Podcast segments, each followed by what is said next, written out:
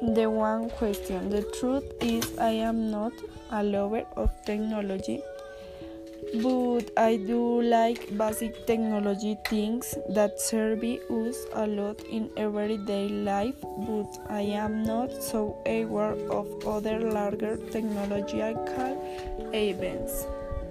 Second question.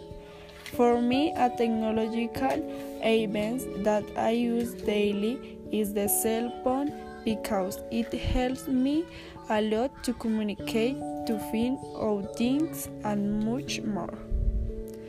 Three question. I change my life because it helps me to communicate with family, friends, or people that I have at a distance.